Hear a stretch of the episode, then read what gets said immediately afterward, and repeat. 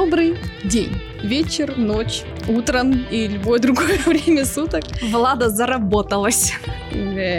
Это почти что правда. Ну, в общем, как вы поняли, в эфире подкаст «Дима, что происходит?» И как вы поняли, Димы опять в нем нет. Такая вот жизнь непредсказуемая. «Дима, что происходит?» — это шоу, это подкаст, который существует в виде стрима, в виде подкаста на аудиоплощадках, где мы рассказываем про разные темы, про хороших, интересных людей, деяния которых иногда теряются в общей повестке, которая ужасно и печально убивает вообще. Сегодня я, к счастью, не одна. Вместе со мной здесь журналист тоже 66.ru Катя Журавлева. Ура, товарищи, всем привет! Да, а также у нас сегодня специальный гость, бизнесмен Кирилл Потапов. Всем привет! Вожак волчьей стаи Кирилл Потапов.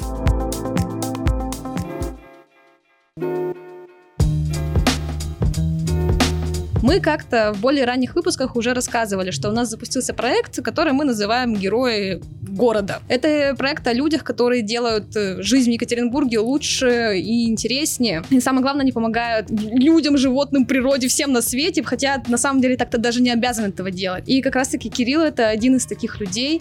Э, он помогает животным. И он сегодня на самом деле не один, он пришел сюда с милым э, плюшевым шабашкой.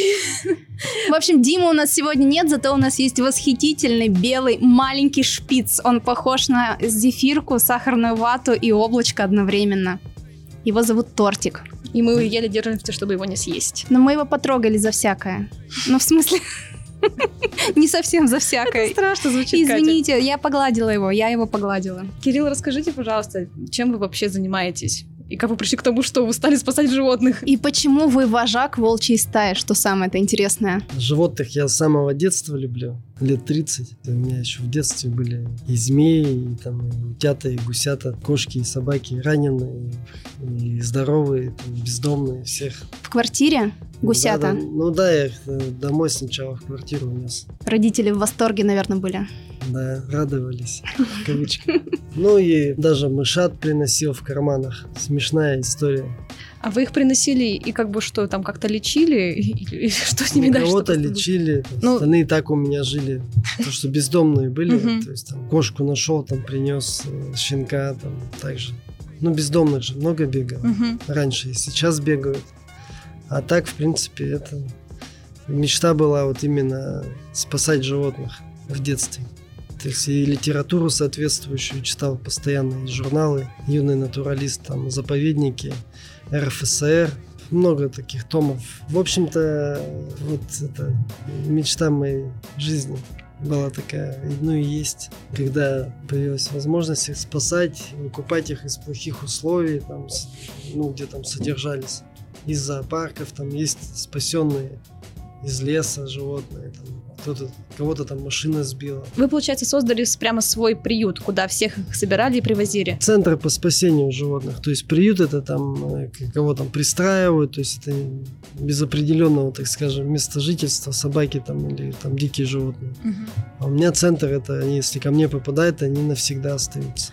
И вот для тех, кто не в курсе, расскажу просто, я с Кириллом до этого общалась как раз для Героев Года, чтобы кратко ввести в курс. У Кирилла живут волки, ручная росомаха, вторая в мире, да, если я не путаю, медведи, совушки, великолепный тортик. Кстати, у тортика один глаз, причем с рождения. Кирилл тоже его спасал в свое время.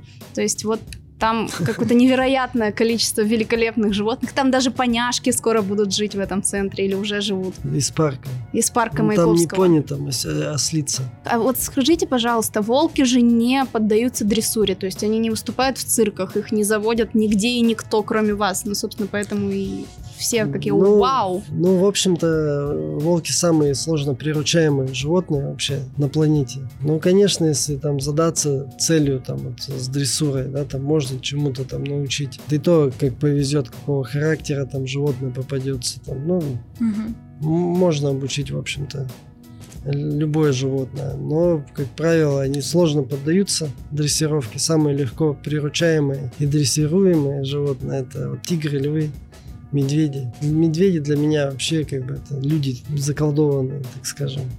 Это Потому что, они что очень, значит? Ну, очень умные.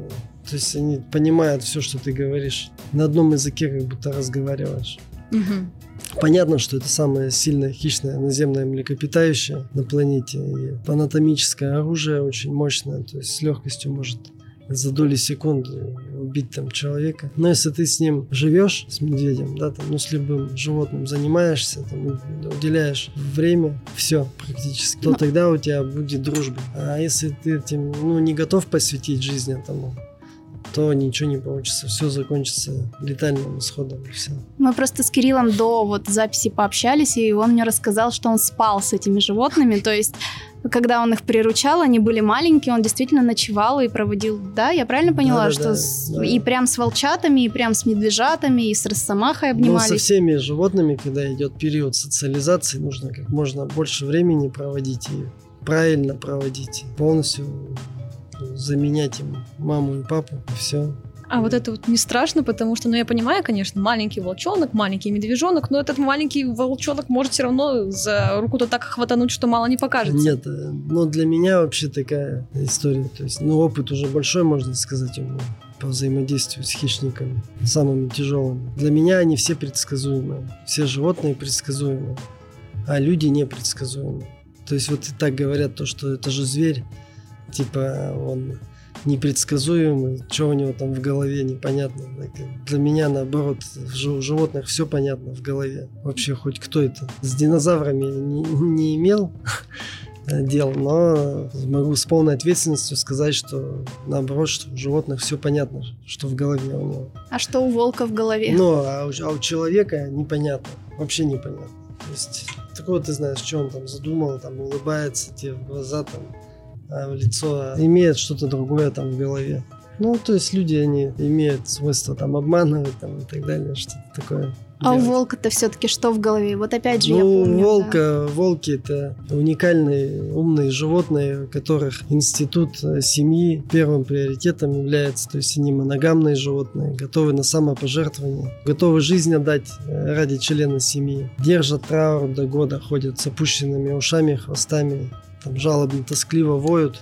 Но когда вот, допустим, волчица рожает, то есть волчатами занимается отец. То есть он их вылизывает, играет, охраняет. Идеально. Она, она только их кормит, и все. Вот покормила и ушла, и отец с ними занимается.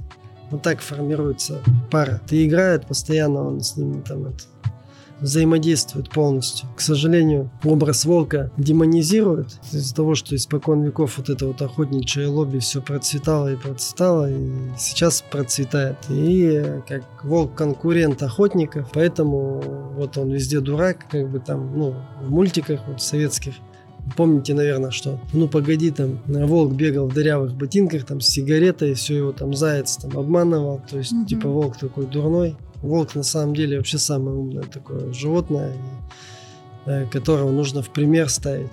Вообще людям, говорить, как устроена их семья, то, что они не агрессивные животные, то есть они, конечно, очень сильные, мощные челюсти, там все, они там э, отдыхают на ходу, когда бегают, мышцы там восстанавливаются в те доли секунд, когда лапа отрывается от поверхности земли, то есть могут там проплывать по 13 километров за день, там, пробегать за сутки по 100 километров. И боятся людей панически. Это антропофобия называется, и неофобия. Страх э, перед новыми предметами, там, запахами. Не нужно бояться волков, в лесу тем более. То есть они э, вообще не выходят к людям, боятся не нападают. Вот в Северной Америке, общаясь с Международным центром волка, два случая было за сто лет зарегистрировано. Ничего себе. А вот по нападению волка на человека. А в России? Извини, пожалуйста. В России ничего не зарегистрировано. Я не слышал ни одного, одни только слухи. Одни фейковые видео, видяшки всякие, где там какую-то несуществующую скидывают подборку, где там волки, то в Якутии, то там они через следующий день уже в Казахстане там оказались. И вот так вот они, то в Челябинске, то на границе. Типа съемка с вертолета, там размноженные волки – видимо, на каком-то там редакторе. И все, вот их там просто тысячи.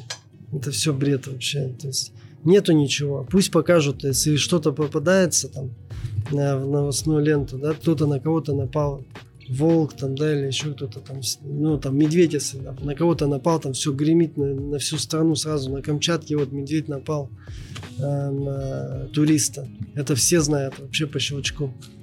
А где новости, где волк напал? Слышали когда-нибудь? Я ни одну не слышал.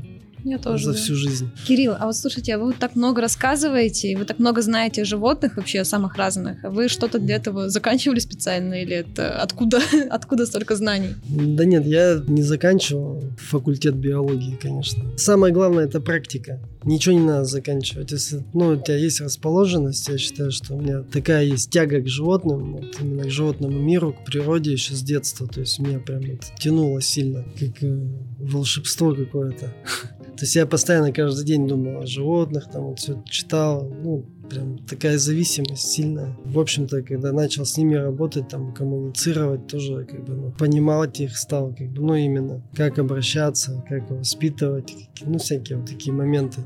Понятно, что я читал и литературу, но, к сожалению, на русском очень мало, нормально, ну, там, чтобы совпадало с моими наблюдениями, ну, вот сейчас я там выводы делаю, что, что я на русском там читал, вообще ну, ничего не совпало. А вот есть э, специалисты, которые там, допустим, в Миннесоте там 65 -го года изучают там Бодридзе, Есон, но он в СССР изучал еще, потом вот, сейчас возглавляет он кафедру зоологии. Он тоже там реинтродуцировал 22 волка, но он очень умный мужик такой, я его труды читал, лекции слушал. Ну, в основном читаю вот на, на иностранном языке, у меня первое образование, иньяс заканчивал, mm-hmm. ну, лингвистику. Понятно, ага. Вот, и мне скидывали такие уже, как Дэвида Меха там наблюдения, это, это тоже очень такой крутой специалист по, по волкам. Всю жизнь посвятил изучению в природе. Вот, но я тоже пишу свою книгу именно по воспитанию в неволе, по содержанию в неволе волков, там, как у них поведение формируется. Там. Тоже, в принципе, есть опыт, где у меня я воспитывал семью целую, да, там в составе пяти волков сразу. Малышей потом пару воспитывал. То есть как у пары развиваются взаимоотношения и поведение. И одну волчицу. Достаточно такой как бы хороший опыт по волкам. Откуда у вас все-таки появились первые волки? И первые, ну, то есть вот первые такие взрослые животные, ой, не взрослые, а животные во взрослом возрасте, ну, когда вы вот сказали, альфа да. с угольком, они первые, там выкупили их из таких ненадлежащих условий. Ну, это меховые фабрики какие-нибудь, нет? Нет, там вообще где-то. Просто мне скидывали, ну, мне постоянно скидывают, э, там, где кто там в плохих условиях находится, или там люди продают там тоже непонятно где, в каком-то городе, там помещение там такое как бы страшное. И вот Альфа с угольком именно вот из таких мест были выкуплены. Но если у вас до этого не было центра, почему к вам обратились вот и говорят, ну спасай двух волков? Нет, почему? Я начинал на базе Халзана, там вместе спасали животных. Я всю жизнь общался с, ну, там, кто там зоозащитой занимается. И потом уже ну, начал говорить то, что вот хочу заниматься, и уже начали люди обращаться на то, что можешь вот здесь поучаствовать, там поучаствовать, и все. А вот вы ранее сказали, что у вас, получается, животные, которые к вам попадают, они у вас остаются навсегда, то есть вы, они буквально прописываются вот в этом, как это правильно назвать, центре для Да, животных, да. А почему вы их не выпускаете, например, обратно на волю? Нет, но если, допустим, животное попадает из природы с такими травмами, которые совместимы с дальнейшей жизнью, да, там в природе, то мы их выпускаем. А если они несовместимы, там, вот, допустим, интуитная собака попала, ее машина сбила, там, все суставы практически переломаны, она, ну, там, оперировали, там, все дорогая, дорогая операция, там, реабилитация, и все, она хромает. И что ее выпускать, чтобы ее кто-то съел? Ну, или Мгм. кто-нибудь, ну, зачем? То есть она навсегда остается уже, ей будет уход, ну, надлежащий обеспечен там, и, в принципе, будет жить в хороших, просторных вольерах. Конечно, не в природе, но так дольше проживет, тоже все понимают. А сколько у вас человек работает, э, ну, которые тоже помогают ухаживать за животными? Вы же не один, наверное, этим всем занимаетесь. Не, ну, в основном-то как бы на мне все Мгм. зыждется, так скажем. Вот, а так два сотрудника. Всего двое? Да, да, да. А животных сколько всего сейчас находится там? Ну, порядок. 40 там. То есть на 40 животных два человека, и- ну и вы, да, три человека. Но это не, не нужно раздувать штат там вообще это. Да? это- но это немного животных, на самом деле, это ерунда. А кормить их чем? Ну вот 40. Там волки только сколько ну, съедают, собак, наверное. собак 10 у меня. Они едят сухой корм. Ну, и, ну, каши тоже с утра. варим. Ну, плюс мясо иногда даем. Волки мясо едят. Сколько? Ну, по 3 килограмма каждый в день, когда холодно. Вот, а медведи много едят. Ну, медведи по 50 килограмм едят в день. Ну, Потапыч 50 килограмм съедает, Маша съедает, ну, там, 10, пока она маленькая. Вот, ну, там, лисы, как бы, ну, немного едят по объему. Ну, 50 килограммов-то где-то надо взять еще. Не, ну это-то понятно, это другой вопрос уже.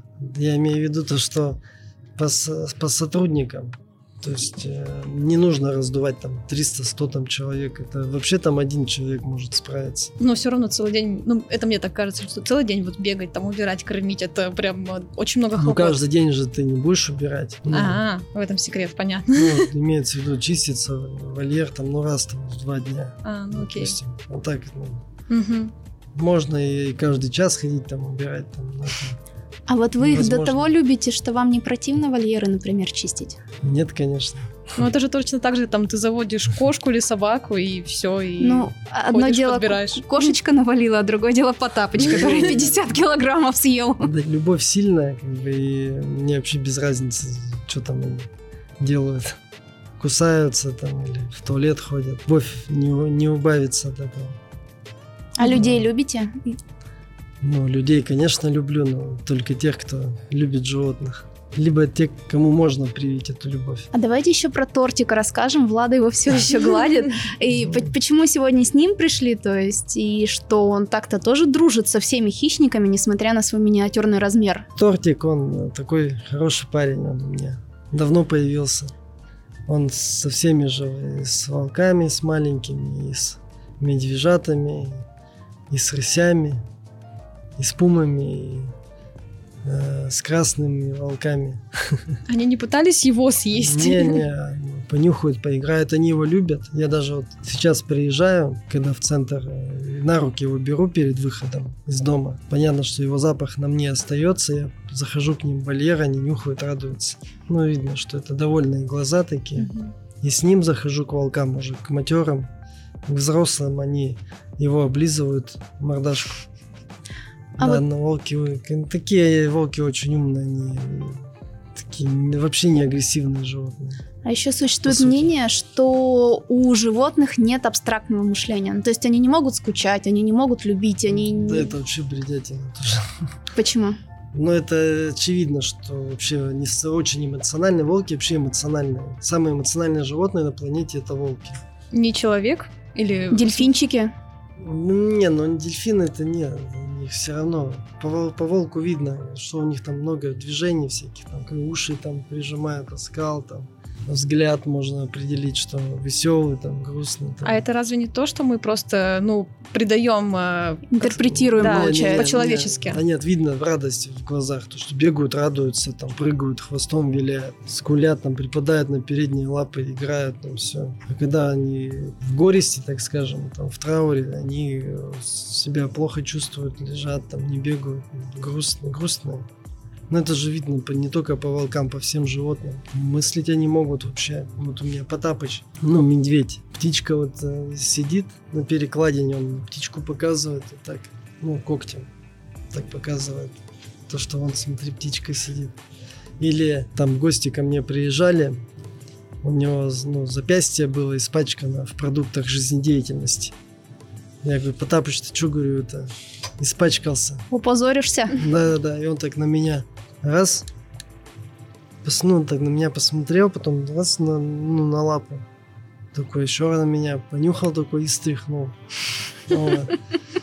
И потом э, мы с ним играли. Все, он что-то потом пошел в домик, зашел, я там тоже пошел кому-то вольер, я уже не помню. Потом подхожу к нему, и он бегает так вот.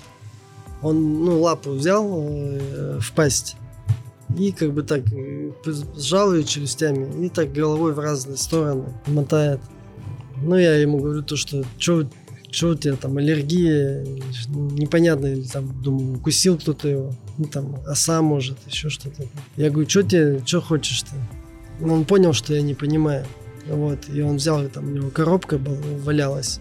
Он взял ее, подошел с ней ко мне и начал так вот, типа, играть, давай, Mm-hmm. Я понял, что он любит э, мою э, руку обсасывать, и она у него в пасти постоянно находится, и поэтому он показывал, что рука в пасти, типа, играть вот так. А не страшно руку в пасть по тапочку класть?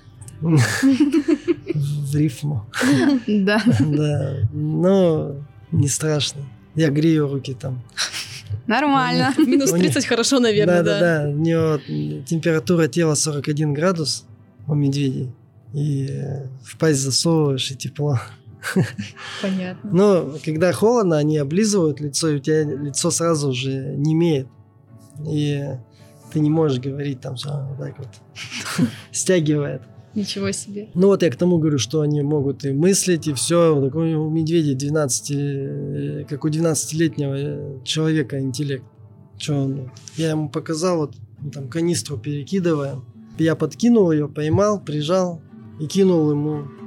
Ну, и он ее уже поймал. Я говорю, давай мне, он мне кидает. Тут же это вот. Угу. За меньше, чем за минуту он это уловил. То есть понятно, что он там и на велосипед залезет там в цирке там и так далее. Они все понимают, они видят, что ты сделал, там ящик он там открыл, он все увидел вот так вот, подошел, тоже открыл. Так а что он, Маша там, медведица, дверь откроет, закроет, выглядывает, как человек стоит. Да, они все понимают. Говоришь больно, все, отпускают. Ну, как бы вот так. Все они так, все понимают. Угу. То есть неважно, на каком-то там языке разговариваешь, они все понимают. А слониху бы Дашу к себе взяли? Не, я бы всех бы взял, если бы у меня деньги были бы на содержание. Хоть кого, хоть... Э, э, мне, мне предлагали сивучей, там, морских львов даже. Я вот раньше ездил на Камчатку с морскими биологами. Мы изучали китов, касаток, но они и сейчас изучают. Тоже есть такая большая проблема, так как шумовое загрязнение, то, что много угу. вот кораблей, там, да, там вот, вот киты в период гона там друг друга не слышат и не могут ну, спариваться. Бедные, да, они да, же одиноки да. сразу. Ну и все то, что то, также снижается популяция. Из-за деятельности человека очень много, конечно, проблем в экосистеме. Мало людей, кто лоббирует вот эти все интересы нужно больше об этом говорить, эфирного времени в школах, в садиках, на телевизоре. Одинокие киты, мне кажется, это просто достойно диснеевского мультика, понимаете? Чтобы они потом в конце воссоединились, у них была любовь и маленькие китята. Ну, да, то есть человечество должно как бы вот э, принять э, зеленый курс. Если такого не будет, то такое темное будет будущее у человечества, если будет развиваться все вот в таком, в черном курсе. Я думаю, что мы все уже сейчас становимся осознанными, такие больше за животных, за экологию, Но за вот это именно топим. то, что это вот надо так вот угу. продвигать, чтобы лидеры мнения об этом говорили, да, там. Грета Тунберг, привет из Но... небытия. Давайте пожелаем, чтобы животные все жили хорошо, счастливо, и каждый кит нашел себе пару, а Кирилл и дальше спасал зверей. Спасибо вам большое.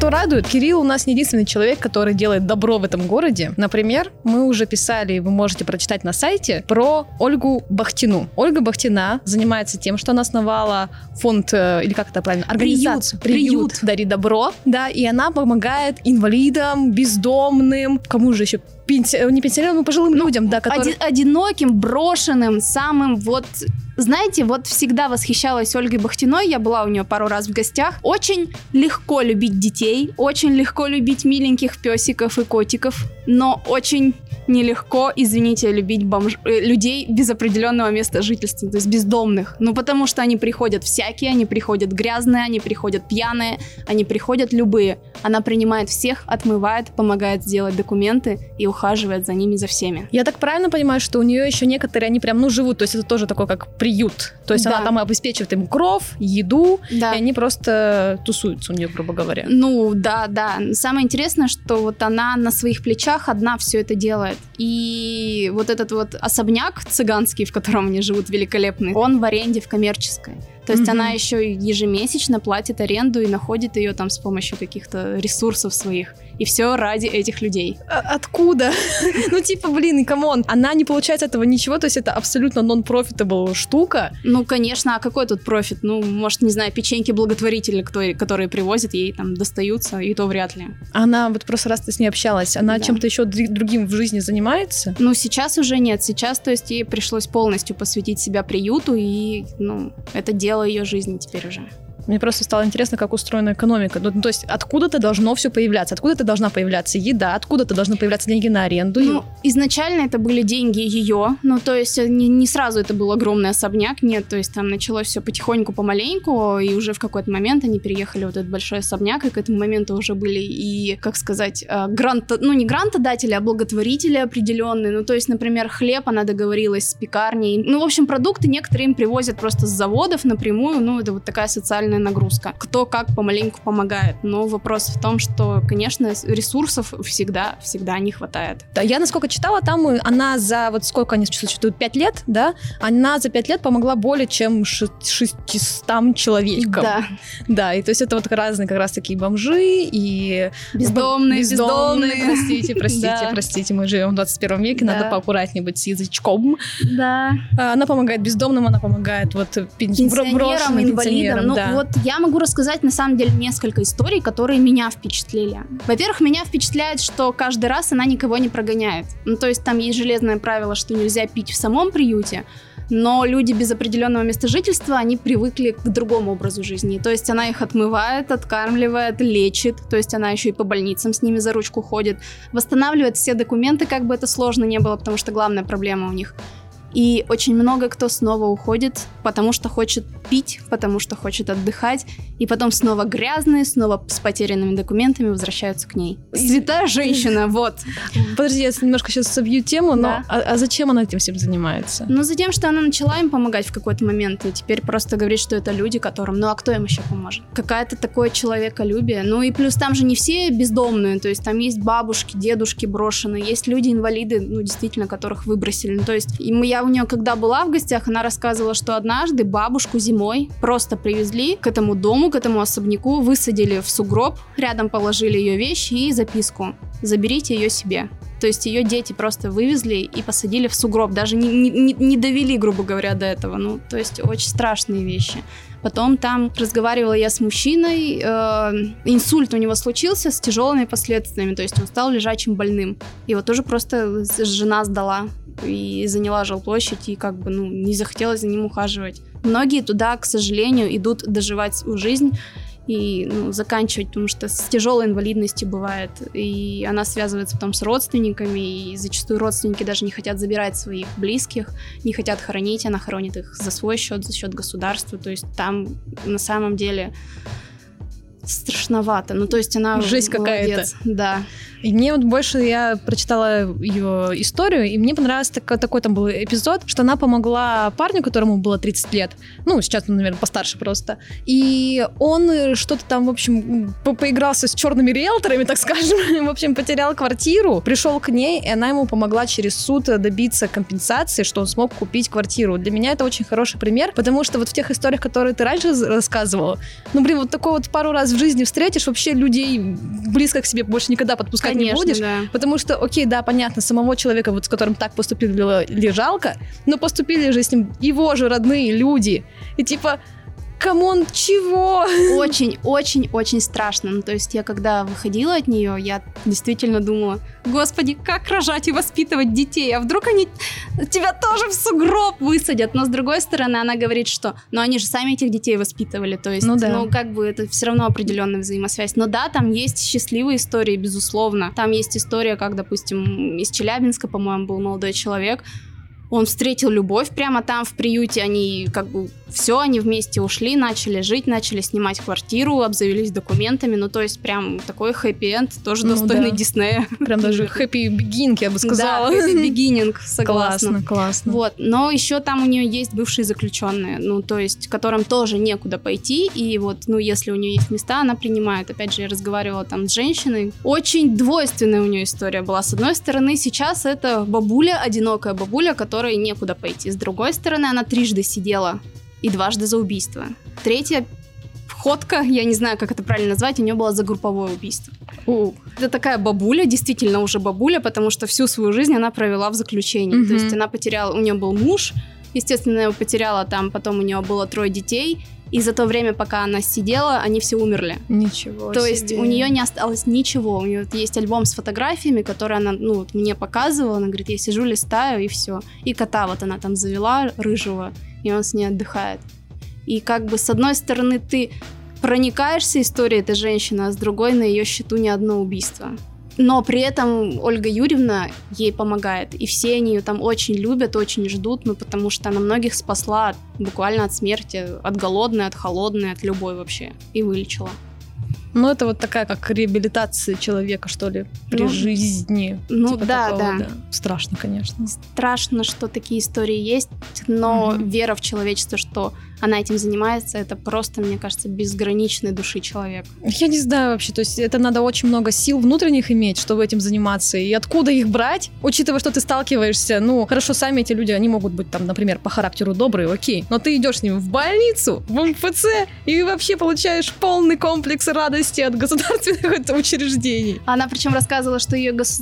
даже госслужбы пару раз пытались закрыть, но при этом сами иногда ей звонят и говорят, у нас тут бабушку некуда положить, возьмете? То есть это тоже такой парадокс. Двойные стандарты. Что-нибудь такое слышали, ребята? Вот, так что в общем, она великая женщина. Респектую очень сильно Ольге. Когда-нибудь я с ней тоже... Я с ней лично не знакома, не пересекалась, слышала про нее и раньше, вот, но шокирует она меня каждый раз, когда я не слышу. Но они ее там, правда, все обожают. Она для них прям такой свет в оконце.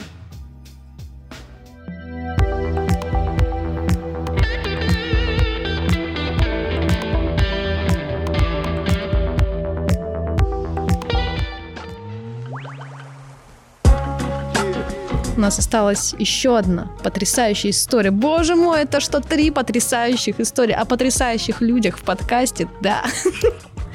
В общем, есть еще один замечательный человек, но он, правда, помогает совсем не животным и не человеком. Ну, как, он помогает и тем, и другим, по сути, но опосредованно. В общем, есть такой мужчина по имени Алексей э, Шапошников.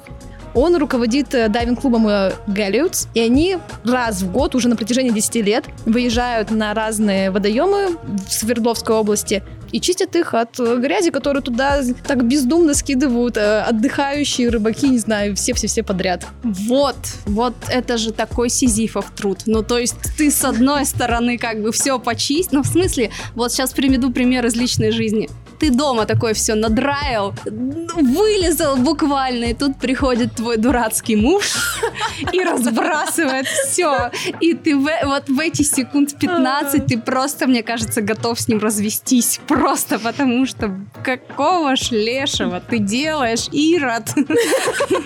А, а, а тут ты подбираешь за незнакомыми людьми, а они ведь тоже так же делают. Не, ну смотри, как бы жена может наорать на своего мужа. Но это невежливо. По факту, согласна. Но в целом иногда можно пренебречь правилами вежливости, да. немножко на, покричать, как бы установить границы, так скажем, да, вот лично. Я вот тут помыла, ты тут не топчись, понял? Понял.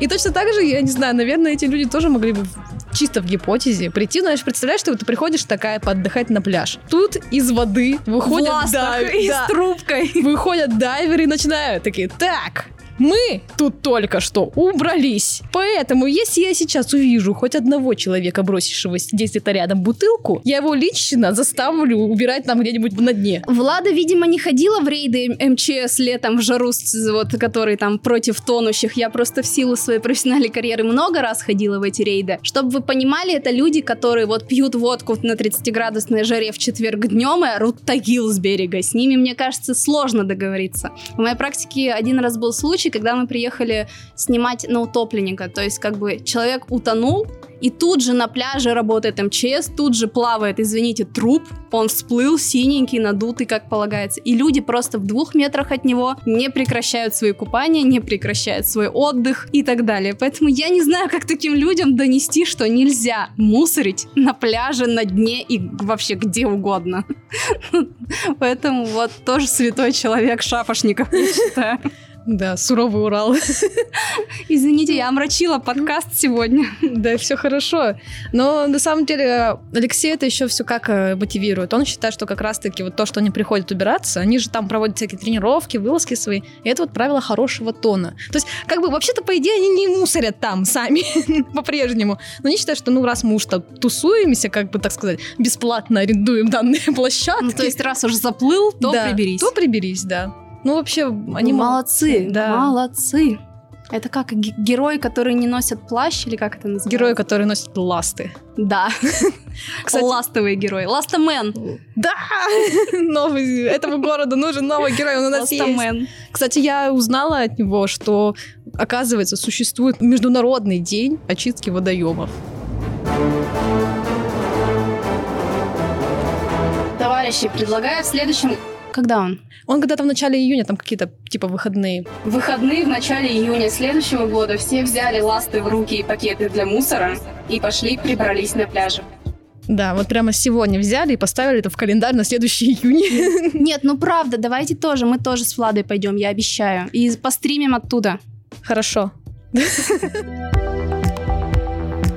Можно я тебя спрошу? Да. А вот смотри, мы с тобой сегодня рассказали про много разных хороших человеков, да, которые как-то хорошо делают нашему городу, нашей жизни. А ты сама могла бы сказать, что ты ну, в каких-то моментах э, тоже отчасти такой небольшой герой. Ну, героизмом я бы это не, звала, не, назвала, потому что ничего особенного не делала. Ну, вот пару лет я собирала подарки в дома престарелых для одиноких старичков новогодние и развозила им, устраивала праздники там и все такое. Круто. После этого у нас появилась организация, ну, в смысле, в городе, не у нас конкретно, ага. а в городе, и они смогли охватить полностью все дома престарелых, поэтому я перестала этим заниматься. Угу. Потом я волонтерила периодически, ну, в смысле, не периодически, регулярно волонтерила в детском детском доме, который интернат на Липустин. То есть с детишками там занималась. Ну, как занималась? Там они с множественной умственной отсталостью. А.